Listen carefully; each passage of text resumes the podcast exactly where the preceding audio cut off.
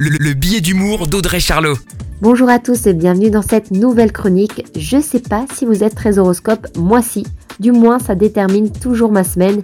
Et cet été, six planètes changent de signe.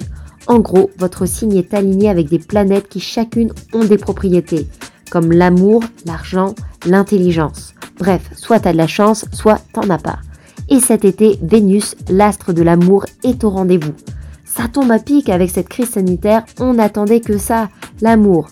Allez, l'horoscope de l'été en une phrase pour chacun, bélier, il va falloir être endurant, trouver des équilibres entre objectifs et efforts. Taureau, beaucoup d'énergie pour vos changements, vous pouvez les mettre en place. Gémeaux, un été propice pour nouer des liens solides. Cancer, du renouveau. Lion, vous allez pouvoir créer de nouvelles opportunités grâce au retour de votre énergie. Vierge, le ciel stimulant vous offre des opportunités sur le plan privé. Balance, charme et chance, c'est l'essentiel. Scorpion, plein de nouveaux projets grâce à votre forme.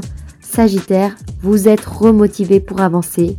Capricorne, soufflez pour mieux redémarrer. Verseau, la chance est là pour vous cet été. Poisson, la chance est là aussi, mais avec de belles opportunités. Je vous souhaite un très bel été, belle semaine à tous.